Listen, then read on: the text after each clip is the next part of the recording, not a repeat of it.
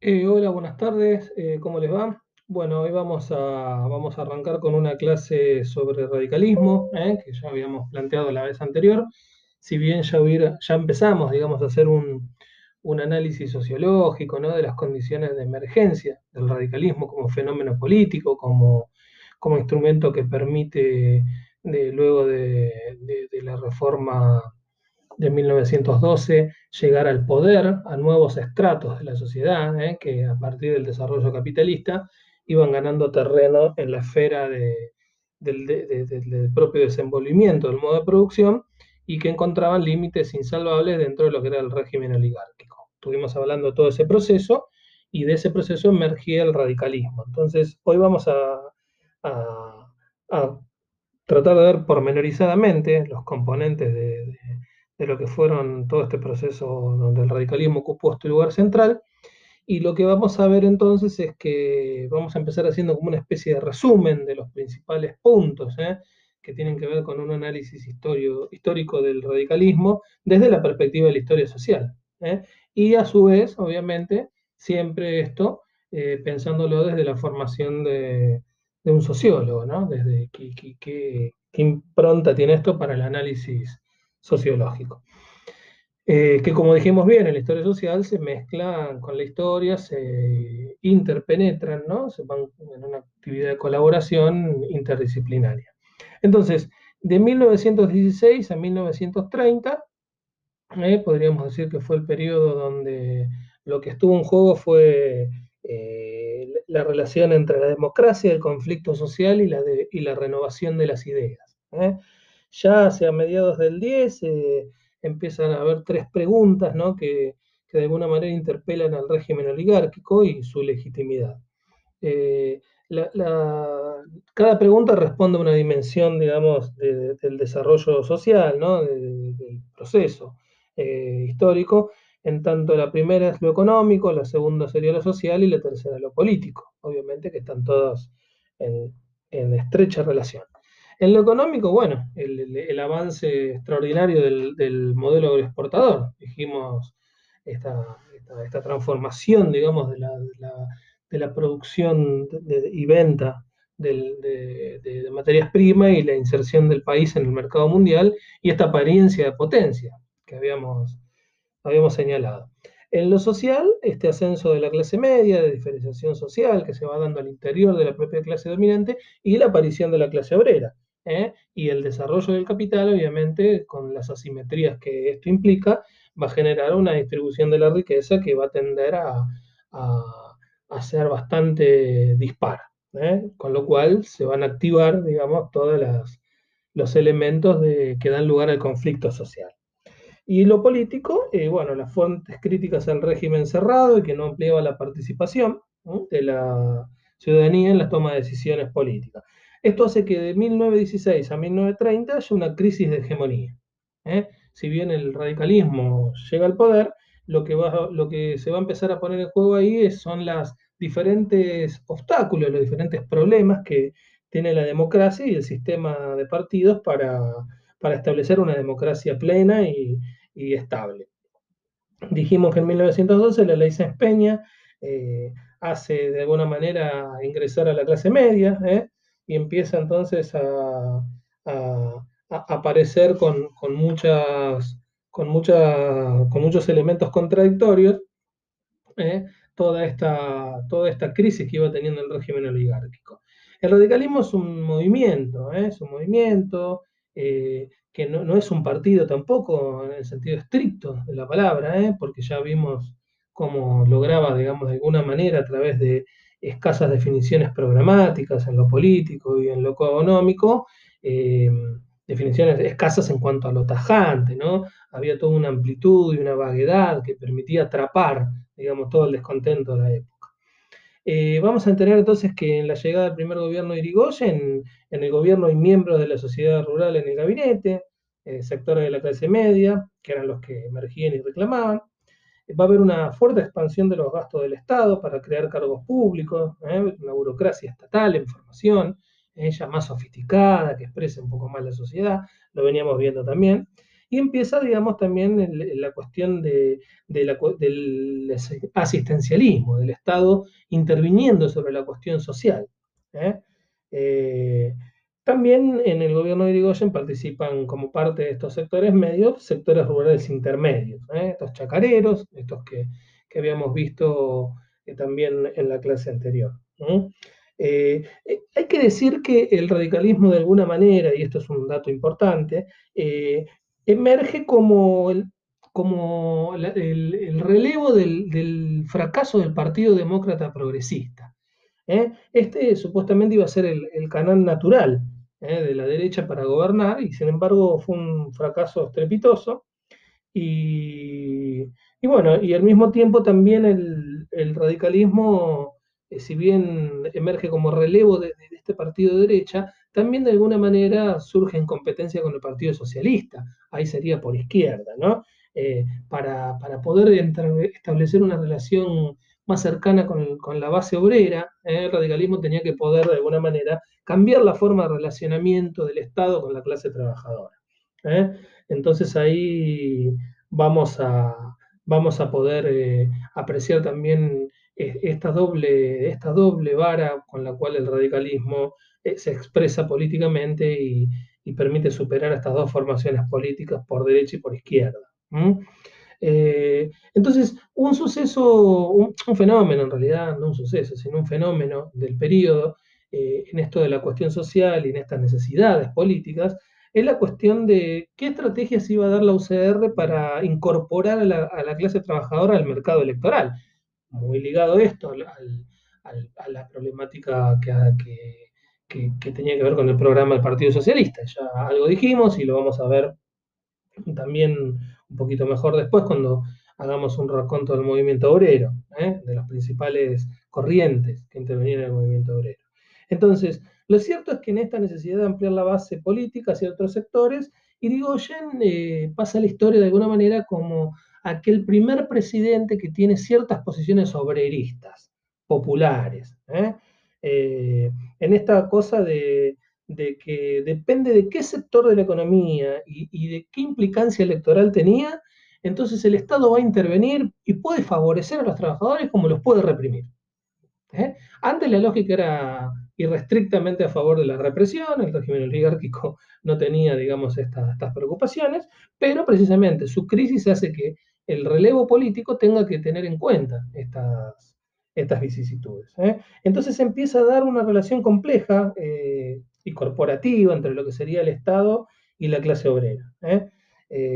los sindicatos, digamos, empiezan a tener un diálogo novedoso con, todo lo que es la, la cúpula gubernamental, y esto tiene que ver también con las posiciones, digamos, del sindicalismo revolucionario, que ya las vamos a ver en detalle, pero que tenían que ver con lo apolítico, con esta cuestión de la neutralidad del Estado, ¿eh? y pero al mismo tiempo un diálogo permanente con el Estado. ¿Eh? También va a ser una relación tensa y conflictiva en términos corporativos la relación con el campo. ¿eh? en el plano de las ideas para esta época, en lo que sería la cultura, vamos a reiterar que también acá lo que estaba en juego era eh, la aparición de esta generación del centenario, que hacen un balance crítico de los 100 años ya de independencia argentina, y que van a tener posiciones distintas a la de la generación del 80, que son los constructores o los intelectuales orgánicos eh, que construyen el, Estado-nación a partir de, de su adscripción rabiosa al positivismo. Acuérdense o, escuchen la clase o vuelvan a escucharla sobre el positivismo. Y acá van a aparecer críticas al positivismo en esta generación del centenario. ¿Eh? Entonces eh, aparecen posturas de nacionalismo moderno, el ¿eh? revisionismo histórico, que no es una corriente homogénea, pero que empieza a discutir esta idea de, que la historia es como la contó el mitrismo. Eh, y uno de los hechos que, va a impactar de lleno en este periodo y que fue determinante en la historia de la humanidad, y obviamente, como no podía ser de otra manera, iba a tener un impacto en la Argentina eh, casi al inicio del gobierno de, de Irigoyen, porque fue en el año 1917, es ni más ni menos que la Revolución Rusa, ¿eh? que va a sacudir toda la esfera intelectual, y, bueno, todas las tensiones de la recepción dentro del movimiento obrero y las estrategias que, se daban eh, van a estar muy marcadas por este, por este suceso que también, eh, digamos, ha tenido una impronta eh, de alcance mundial, es una revolución que sacude las estructuras de, todo el pensamiento mundial. Y, bueno, como decíamos entonces, en, en la Argentina ha tenido ha tenido impacto hasta la discusión de la reforma universitaria. ¿no? Así que todo este periodo, desde 1916 a 1930, es un periodo complejo, ¿eh? de muchas rupturas y continuidades para poder entender el proceso eh, económico, social, político y cultural de la Argentina. Eh, esto para entender, digamos, la emergencia del radicalismo al poder, en la llegada y la caída en 1930 con el, golpe de Estado, el primer golpe de Estado. Eh, bueno, ahora ustedes tienen un, artículo ahí para leer una selección del libro de David Rock ¿eh? sobre el radicalismo. Eh, lo tienen ahí en la unidad 1. Y es el libro, digamos, que, si bien obviamente tiene cosas que pueden ser discutibles, como, como toda posición, me parece que es un libro interesante para pensar el radicalismo, algunos plantean que tiene algunos errores, pero, pero, pero me parece que lo hace muy bien la periodización y a la luz de todo este proceso que nosotros venimos recorriendo, yo voy a tratar de acompañar un poquito la lectura de, o dar una, de alguna manera una guía sobre la base de lo que va planteando el autor. ¿eh? Entonces acá sí nos vamos a ceñir a, a, un texto. ¿eh? Entonces, David Rock lo que va a hacer es tratar de periodizar el radicalismo, ¿eh? porque el radicalismo llega al poder en 1916, pero tiene una trayectoria anterior bastante larga que incluyó asonadas militares, levantamientos en armas, proclamas revolucionarias a partir de, estos alzamientos. Entonces, la primera etapa que David Rock va, va, a analizar es de 1891 a 1916, ¿no? Entonces va a decir que la UCR es uno de los primeros populismos latinoamericanos, ¿eh? un movimiento, un integrador político, lo mismo que venimos viendo, que responde a los objetivos de los reformadores de 1912. Eh, entonces eh, va a aparecer la Unión Cívica, jóvenes universitarios, hijos de familias patricias. y en el 90, que se genera una crisis económica muy importante, en 1890, querían sacar eh, digamos, provecho de la distribución de, créditos hipotecarios que otorgaba el gobierno de Juárez Selman. ¿eh? Entonces, fíjese que esta primera irrupción tiene que ver con estos sectores de la clase media que empiezan a, disputar no solamente la necesidad de, llegar a, cargos de dirección en lo que respecta a lo político, sino también a los beneficios económicos ¿eh? de la distribución de las riquezas. Entonces, entre 1905 y, 1912, el radicalismo va a crecer muchísimo, muchísimo, y se amplía su base social a partir, en, esa primera instancia, de, haber calado muy profundo en, los hijos de los inmigrantes. Esto es lo que van a ser, digamos, van a conformar la clase media. En cuanto a la ideología del, radicalismo, en, toda su historia lo que, lo que es central para pensar eh, su ideología es la, noción de alianza de clases. ¿eh? Eso va a ser un rasgo que atraviesa la historia del radicalismo. Eh, también su impronta antipositivista, en discusión con este positivismo oligárquico basado en Spencer, y una marcada, un marcado tono ético, trascendental y agregativo, va a decir Rock, de, de toda su intervención. Entonces, el Estado se comprende en su función orgánica a partir de la solidaridad social, ¿eh? que estas ideas a veces se conjugan de manera desordenada, a veces incoherentes, el programa no es explícito, son laxas estas ideas, son vagas, es un programa amorfo, va a decir. Se trata de evitar las diferencias sectoriales para poder hacer una coalición ¿eh? que incluya a todos estos sectores y que los agregue, por eso una coalición agregativa. Eh, la base por la cual, en términos teóricos e ideológicos, se va a tratar de conjugar esta alianza de clases va a ser la democracia. La democracia como un valor eh, trascendental, eh, que va a arreglar todos los problemas de la Argentina. Fíjense que vamos a llegar luego, en la época de Raúl Ricardo Alfonsín, a ese famoso eslogan que con la democracia se come, se cura y se educa.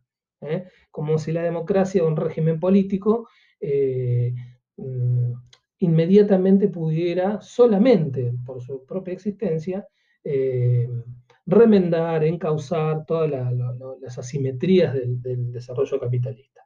Entonces, el radicalismo nunca va a buscar cambios de fondo, porque no deja nunca de ser una expresión de una parte de la élite que, vio los límites y que empieza a entender que para gobernar lo social, al tiempo que ellos se incorporaban, era necesario establecer la necesidad de las concesiones ¿eh? a la clase trabajadora. Eh, entonces, el proyecto de nación, partido eh, y Estado es casi como que indiferenciado muchas veces en, en las proclamas radicales. ¿no? Eh, fíjense, había como un Estado, una idea de un Estado unipartidario, ¿no? Esto de que la UCR es la nación misma, la obra que habremos de culminar magnánimamente ha de ser para todos los argentinos, coexistiendo dentro de la vida nacional, destinada a imprimir rumbos fundamentales y grandiosos a la marcha y al porvenir hasta hoy ensombrecido de la patria. Esto es una cita que saqué del mismo texto de Rock, no sé si está en el capítulo que a ustedes les toca, pero del recorte que hicimos, pero eh, expresa un poco esta cita, eh, esta idea de, poder hacer un movimiento de masas eh, que convoque al conjunto de la nación y que ser radical expresa la democracia y la nación misma. Entonces, con esa idea se, genera un movimiento de masas cuya fuerza radicaba en actitudes emocionales, va a decir Rock. Entonces, se empieza a dar toda una estrategia electoral, obviamente, de 1912 hasta 1916, y acá va a parecer que esta vaguedad y todos estos elementos conformaban un núcleo central de esta estrategia electoral. Partido catch all, atrapa todo. ¿Eh? Eh, la organización política eh, interna del radicalismo va a estar puesta en, los caudillos de barrio, práctica que, venía de, antaño, en, el Partido Conservador, en otros partidos, y, se van a nuclear en los comités, en los comités de los barrios que van a llevar adelante acciones de campañas, los comités van a brindar comida barata, en ese momento empieza a aparecer el pan radical, la carne radical. Eh, como si fuera esta cosa de control de los precios, de alguna manera, a través de venta de productos eh, eh, más baratos. ¿eh? Y mucha impronta territorial. El radicalismo va a ser eje en el territorio, hasta el día de hoy, diría, ¿no? Si después de las crisis que ha sufrido ese partido todavía tiene un, poder en, la sociedad argentina, es por producto de esta inserción profunda en los territorios, en, todo el país. En aquel entonces estamos hablando de sus inicios en Buenos Aires. Entonces, eh, lo que, se va a plantear acá es una trayectoria que va a ir cambiando la composición social del partido. Hacia 1891 el origen es en fracciones terratenientes, en 1905 penetra sobre la clase social urbana y en 1912 ya empieza la, elaboración de, de, auto llamarse Partido Popular. ¿eh? Entonces eh, es un movimiento de masas que es manejado por grupos de alta posición social y más que, un movimiento popular, eh, lo que haría eh, sería impulsar, digamos, eh, un canal donde la presión de las bases pudiera ser contenida. ¿Está bien? entonces, se busca el apoyo electoral de toda esta, de toda esta base, de esta presión, de esta población urbana, y, lo que se le ofrece, obviamente, es una redistribución mínima de las riquezas, eh, canalización de los favores oficiales a las clases medias urbanas, ¿eh? el otorgamiento de puestos, ya lo vimos, ¿eh? mayor sensibilidad hacia los consumidores, esta cosa de pensar un poco desde el punto de vista ético de cuánto tienen que valer las cosas y que el Estado debe hacer algo en relación a eso. y ahí, digamos, en, la base nuclear del radicalismo, en esto de de una redistribución mínima de las riquezas, eh, hay una legitimación del modelo agroexportador. El radicalismo acepta el lugar de la Argentina en la división social del trabajo y no lo cuestiona. Entonces, eh, es una concepción de la sociedad como, como una amalgama de ideas liberales y pluralistas. ¿eh? Entonces, el radicalismo va a trabajar también con la idea de comunidad, ¿eh? esta, cosa de, un organismo casi biológico, con, partes funcionales que interactúan en obligaciones recíprocas. ¿eh? Eh, y va a tener actitudes y medidas de, corte paternalista. Entonces, mantenían algo todavía de ese dominio social a través de, estas relaciones paternalistas propias de, de las clases dominantes eh, porteñas, y no solo porteñas, pero digo porteñas en este caso, eh, que responden a la élite tradicional que ellos venían a suplantar. Y esto es producto de la influencia terrateniente, el gran peso que tenían dentro del esquema radical estos sectores todavía. Eh, se buscaba entonces, la, se perseguía denodadamente la búsqueda de un Estado eficiente que gestionara bien las necesidades populares, corrigiendo los errores del laissez-faire, del libre mercado. ¿eh? Entonces piensa que todo este discurso es nuevo para la época. Eh, la estructura jerárquica va a ser autoritaria en el partido porque la hegemonía era terrateniente en primera instancia. Entonces, eh, si bien hay esta idea de ir incorporando, al, legitimar al, modelo agroexportador, lo que se hace es tratar de penetrar en las provincias de, que tenían un desarrollo cuasi feudal, podríamos decir, catalizando las ideas, digamos, de, estos sectores que iban emergiendo de la clase media. Pero sin, insisto, es, fundamental entender, sin poner en juego que el problema era el modelo agroexportador. Entonces, la, ascensión de la clase media y, esta incorporación que va haciendo eh, transformar la base social del radicalismo va a tener que ver con las disputas al interior de la clase dominante. No solamente antes de, la emergencia y la llegada del poder del radicalismo, sino en el propio gobierno. ¿eh? Otro punto interesante que eh, plantea Rock es la relación con los extranjeros, porque dijimos que la base social que expresaba esta clase media eh, eran los hijos de los inmigrantes, pero no los propios inmigrantes. porque todavía en el radicalismo estaba muy presente esta, este prejuicio de la vieja oligarquía eh, y la desconfianza hacia los inmigrantes que representan a la clase obrera. Acuérdense ¿eh? todo lo que dijimos del proceso inmigratorio. Entonces, esta vieja oligarquía hacía mucho hincapié en el carácter nacional y cultural, y toda esta renovación del revisionismo histórico y demás va a estar puesta en una mirada nacional y no tan liberal. Y dentro del radicalismo circulaba nuestro discurso con mucha fuerza. El capital extranjero. Eh, ¿Qué relación se tenía que tener con el capital extranjero? Entonces, para el radicalismo no es malo en sí mismo el capital extranjero, eh, solo que la oligarquía le permite desarrollar un sistema corrupto eh, que va en contra de, los intereses de, de, ciertos sectores nacionales. Lo que hay que hacer es regularlo esto. ¿Eh? Pero el radicalismo, eh, para ese entonces, era visto como una innovación muy profunda.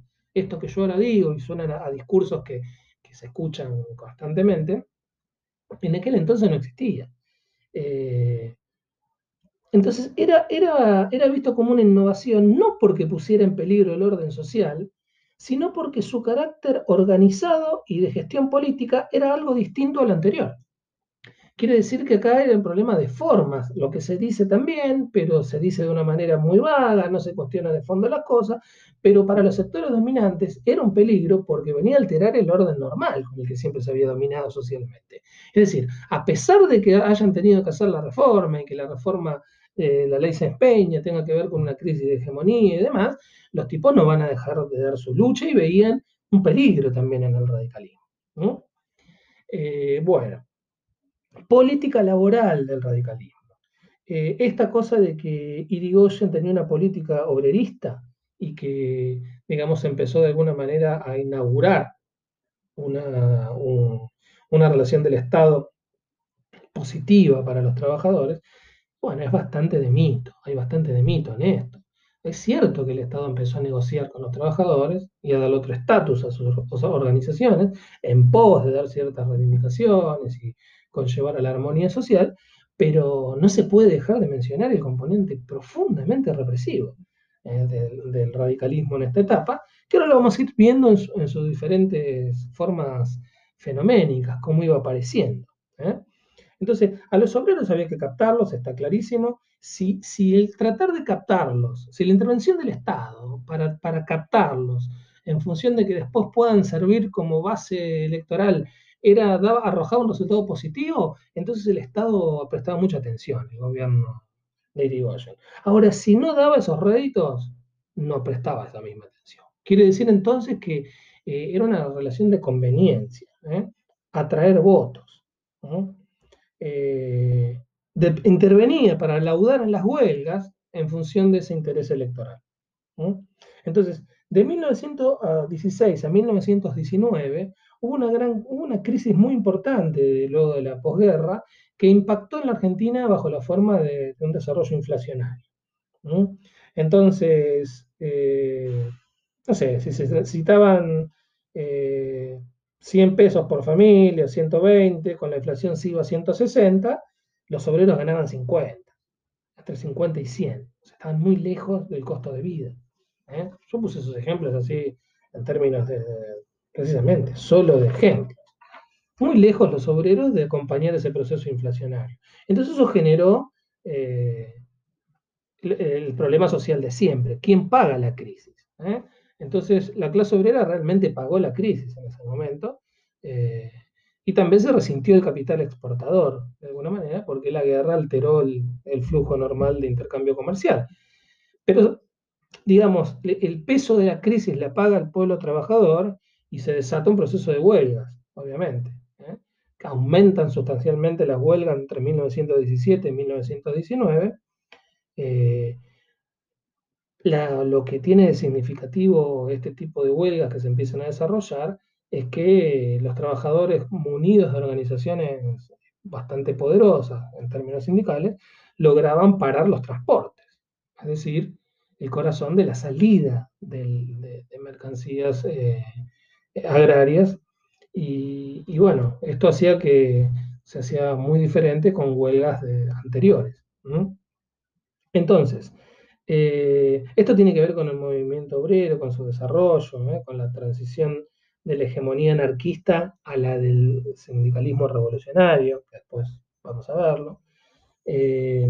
Entonces, la política de que se va a dar el radicalismo parte de la base, dice Rock, de preguntarse, ¿qué hacemos con esto? ¿Reprimimos o no reprimimos? ¿Eh? Y, si, y si decimos que sí, ¿cuándo y por qué? Es decir, depende del interés político, como yo decía antes, se hace una cosa o se hace otra. Entonces, fíjense que estas preguntas son nuevas, como decíamos antes también, son nuevas. ¿eh? Eh, no, estaban presentes en el régimen oligárquico. Entonces, este modelo basado en la armonía de clases, ¿eh? que lo que intenta es nivelar los privilegios de, clase y que va, a poner al Estado como árbitro de, lo que va a ser el desarrollo de, toda una corriente que, que, se inaugura acá, pero al día de hoy sigue vigente y presente en los debates políticos, que tiene que ver con esto de la justicia distributiva. Entonces, eh, la intervención era en aquel entonces acotada y ligada por los cálculos electorales. Siempre hablando de Buenos Aires, obviamente. El objetivo era combatir al Partido Socialista, se dialogaba con los sindicalistas, los anarquistas no, tenían importancia porque no podían votar, eh, lo mismo para los extranjeros, y se apoyaba a las huelgas que eran solamente contra el capital extranjero. Jamás se apoyaba una huelga estatal. ¿Está bien? Entonces, lo que se quería era lograr una, integración política de los trabajadores, detener al Partido Socialista y fijar un nuevo cometido para los sindicatos y su relación con el Estado. Entonces, eh, frente a las huelgas, eh, el análisis de cuál es la acción del Estado frente a las huelgas, del gobierno frente a las huelgas, eh, va a decir que el radicalismo tiene dos caras. Una cara positiva, por ejemplo, cuando apoya la huelga de la Federación Obrera Marítima, eh, la huelga de 1916-1917, que si bien cortaban la circulación de mercancías, eh, el radicalismo la va a apoyar porque en la boca había una fuerte impronta del Partido Socialista, era muy fuerte. Entonces, como la conveniencia electoral estaba ahí, apoyaron a los obreros. Y después va a tener una, una carga negativa. Por ejemplo, no apoyar en 1917 los huelguistas basureros municipales porque los organizaba el Partido Socialista. Hicieron una huelga y el radicalismo no la va a apoyar, la va a reprimir. ¿eh? Y como habían bajado la cerca del Estado y no había aumento, no se le podía dar aumento a los basureros, lo que va a decir el radicalismo es que quien para, quien es un huelguista en ese momento, en realidad es un elemento sugestionado por el Partido Socialista. Es decir, algo totalmente diferente a un obrero consciente de sus necesidades. Es decir, que están haciendo eh, una doble vara para medir las acciones en función de su competencia electoral con el Partido Socialista. Entonces, por ejemplo, jamás se puede hacer una huelga en el Estado para el radicalismo, porque trabajar en el Estado es un servicio público, ¿eh? Eh, tiene que ver con la salud pública, no puede pasar, es un apostolado, es un problema moral. ¿eh? Cualquier parecido con la actualidad en relación a que los docentes no podemos hacer huelga o cosas por el estilo, bueno, son discursos que emergen en ese entonces. Eh, en esa huelga los despidieron a todos los huelguistas, basureros, a los basureros. ¿eh? Entonces, eh, lo que se va a decir también en, determinadas publicaciones fue que había que concluir de una vez por todas con estos gringos, entre todos españoles. Fíjense ahí, tomando esta cosa anti-inmigrante. Y lo que hizo el radicalismo para tratar de quebrar esa huelga fue poner carneros. ¿eh? tipos que huelgas, que trabajaron para, la empresa eh, en detrimento de sus propios compañeros. Entonces, la guerra mundial eh, va a generar, un, va a generar un, contexto de, obviamente, baja de exportaciones, baja de inversiones, cae el precio del carbón, cae la rentabilidad, y entonces empiezan los conflictos en los ferrocarriles, que eran capitales 65% en manos de los ingleses. Esto va a hacer que suban los despidos, que bajen los salarios y obviamente va a desatar un, periodo de huelgas ferroviarias muy importante. Entonces, eh, esto genera obviamente la reacción de toda la clase dominante, y Grigoyan ahí va a jugar a favor de los trabajadores. ¿eh? ¿Por qué? Porque va a intervenir ¿eh? y la, huelga general ferroviaria va a mostrar abiertamente la posición de subordinación de la élite local a los intereses del capital extranjero, ¿eh? contra los intereses de los obreros argentinos, porque era una huelga contra, los, contra este 65% de, de, capacidad accionaria, ¿eh? de tenencia accionaria en los ferrocarriles. Entonces, Irigoyen ahí va a apoyar a los obreros, porque son obreros argentinos contra el capital inglés. ¿Eh? Eh, entonces, se, empezó, se empezó ahí a, tensar mucho la discusión política alrededor de esta huelga, y, la situación de precariedad que, institucional que esto generaba hacía que se, se ponga en, jaque esta idea de la armonía entre las clases. Eh, la clase dominante va a decir cualquier cosa, va a decir que, la huelga es una maniobra del imperio alemán, ¿eh? que los obreros huelguistas eran manipulados por agitadores, ¿eh? las clásicas intervenciones de la época. entonces la huelga esta alineó a los hombres de negocios locales con el capital inglés. Y, la respuesta del gobierno en este caso fue ponerse al lado de los trabajadores. Entonces, en 1918 eh, hay elecciones parciales de medio término en el Congreso, eh, y la pregunta que se hacen es, ¿ayudaría a los obreros eh, em, esta, esta, situación y esta oportunidad de, votar? ¿Los obreros ayudarían a los fines electorales? ¿Qué hacemos en este, en este, en este conflicto? Y lo que se va a resolver es prohibir las huelgas por un tiempo. ¿eh? Las empresas echan a los trabajadores y vuelven a poner orden. Entonces, en 1917 y entre 1917 y 1918 hay huelgas en los frigoríficos yanquis. Entonces acá el gobierno cambia de actitud, producto de todo este desplazamiento. Represión inmediata. Fíjense entonces, frente al capital imperialista, en un contexto se, hace una cosa y cuando estamos en la inminencia de un acto electoral se hace otra. ¿Eh? Entonces, esto es muy interesante para ver esta idea difusa ¿eh? en términos programáticos, porque un programa sólido y coherente no puede comportar estas contradicciones. Sin embargo, el radicalismo de alguna manera iba naufragando, ¿eh? aprender aprendiendo a naufragar en estas aguas de la, lucha de clases, tratando de eh, desenvolver esta nueva actitud. Entonces, eh, la burguesía funda en aquel entonces eh, la Asociación Nacional del Trabajo, una cámara patronal, ¿no? que supuestamente estaba puesta al servicio de defender la libertad de trabajo. Esta gente lo que va a decir obviamente es que no hay que hacer más huelgas y que la culpa de todo era de los extranjeros. Una, mirada así profundamente reaccionaria. Eh, que en resumen, digamos, lo que, lo que van a hacer como balance es que a pesar de la ley Senspeña y qué sé yo, eh, ya ahora ya volvió todo a la normalidad. ¿eh? Entonces, ¿qué significa esta normalidad? Y bueno, que sí, que si hay que reprimir, se reprime. Se reprime. Entonces, eh, en 1919, eh, todo, este, todo este plafón social hace que las relaciones entre el gobierno, que eh, navegaba tratando de, centrear entre la élite y, los obreros, tenga enfrentamientos, tenga, lleve a enfrentamientos entre el poder y, el sector más concentrado del capital.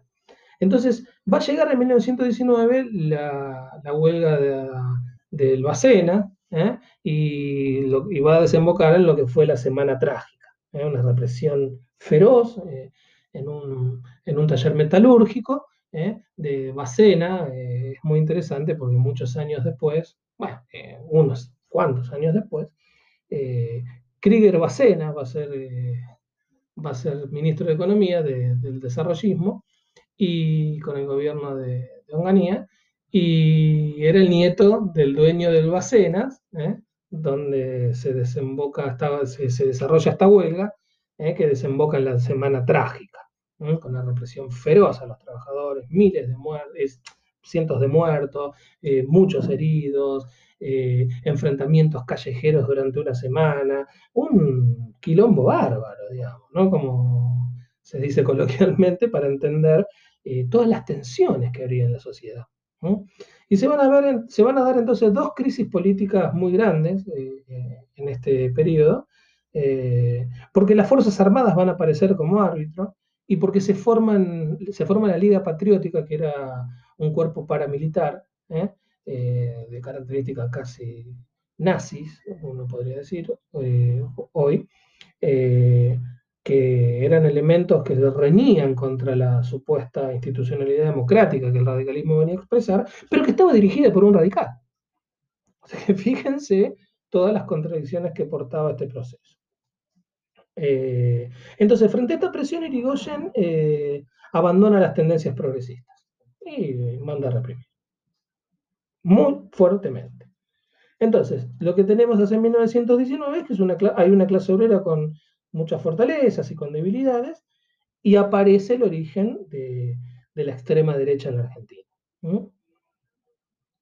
Entonces, eh, como marco también que Rock va tomando para explicar todo este desarrollo, eh, de 1914 a 1922, resumimos diciendo que lo que esta suba del nivel de empleo, esta baja de salarios, este, este desarrollo a la alza del movimiento eh, sindicalista revolucionario, la caída del anarquismo, ¿eh?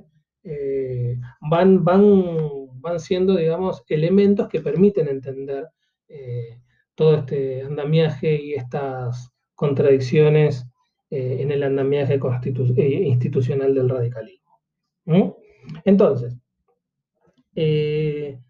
lo que hay que ver en, función de, la alta participación de las huelgas en aquel entonces, eh, era poder diferenciar entre afiliados y no afiliados a los sindicatos.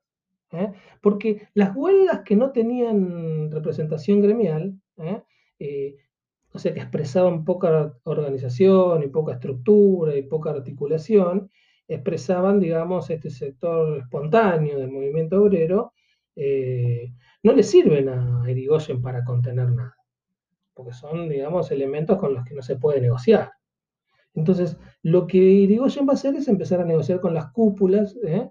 de los sindicatos más poderosos que representaban a los afiliados, ¿eh? a, los, a los trabajadores afiliados. Eh, el 9 de enero del 19 y producto de la reacción contra la represión en el taller Bacena, va a haber una huelga general, como yo les dije. ¿eh? Eh, la Liga Patriótica va a salir a reprimir por cuenta propia, en connivencia con el Estado, y va a, denunciar una conspiración revolucionaria. Eh, se produce, Rock lo, plantea en estos términos, me parece que es interesante, una neurosis de clase.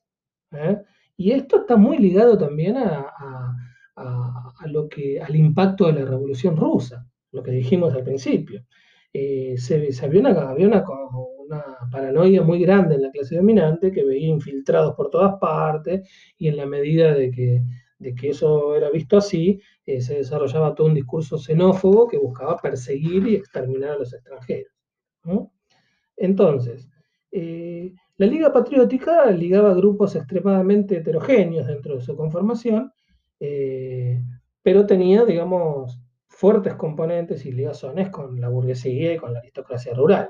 ¿eh? Sus jefes eran un, grupo de antiguos oficiales de las Fuerzas Armadas, todos de la alta sociedad, eh, y los militantes rasos eran mayormente componentes pequeños burgueses, ¿eh? de las clases medias urbanas. y ellos actuaban porque decía que, que, la UCR no estaba haciendo nada. Eh, sin embargo, la, discusión historiográfica ha demostrado, después de los años posteriores, que, no, que esto era, si bien no era coordinado en términos estrictos, eh, el, gobierno de Irigoyen reprimió muy fuerte con el Estado y dejaba actuar a estos grupos. Entonces, eh, me parece que, esta aparición de este grupo y estas tensiones sociales que se generaban, muestran que la cuestión social, la lucha de clases en la Argentina, eh, era algo todavía a resolver por la clase dominante. No lo podía resolver ni siquiera todo el desenvolvimiento de, democratización ¿eh? que emerge como corolario de la ley de Peña. Entonces, eh, para poder entender este periodo, para poder entender el radicalismo, es vital poder ver todas estas contradicciones que se despliegan eh, en el mismo momento.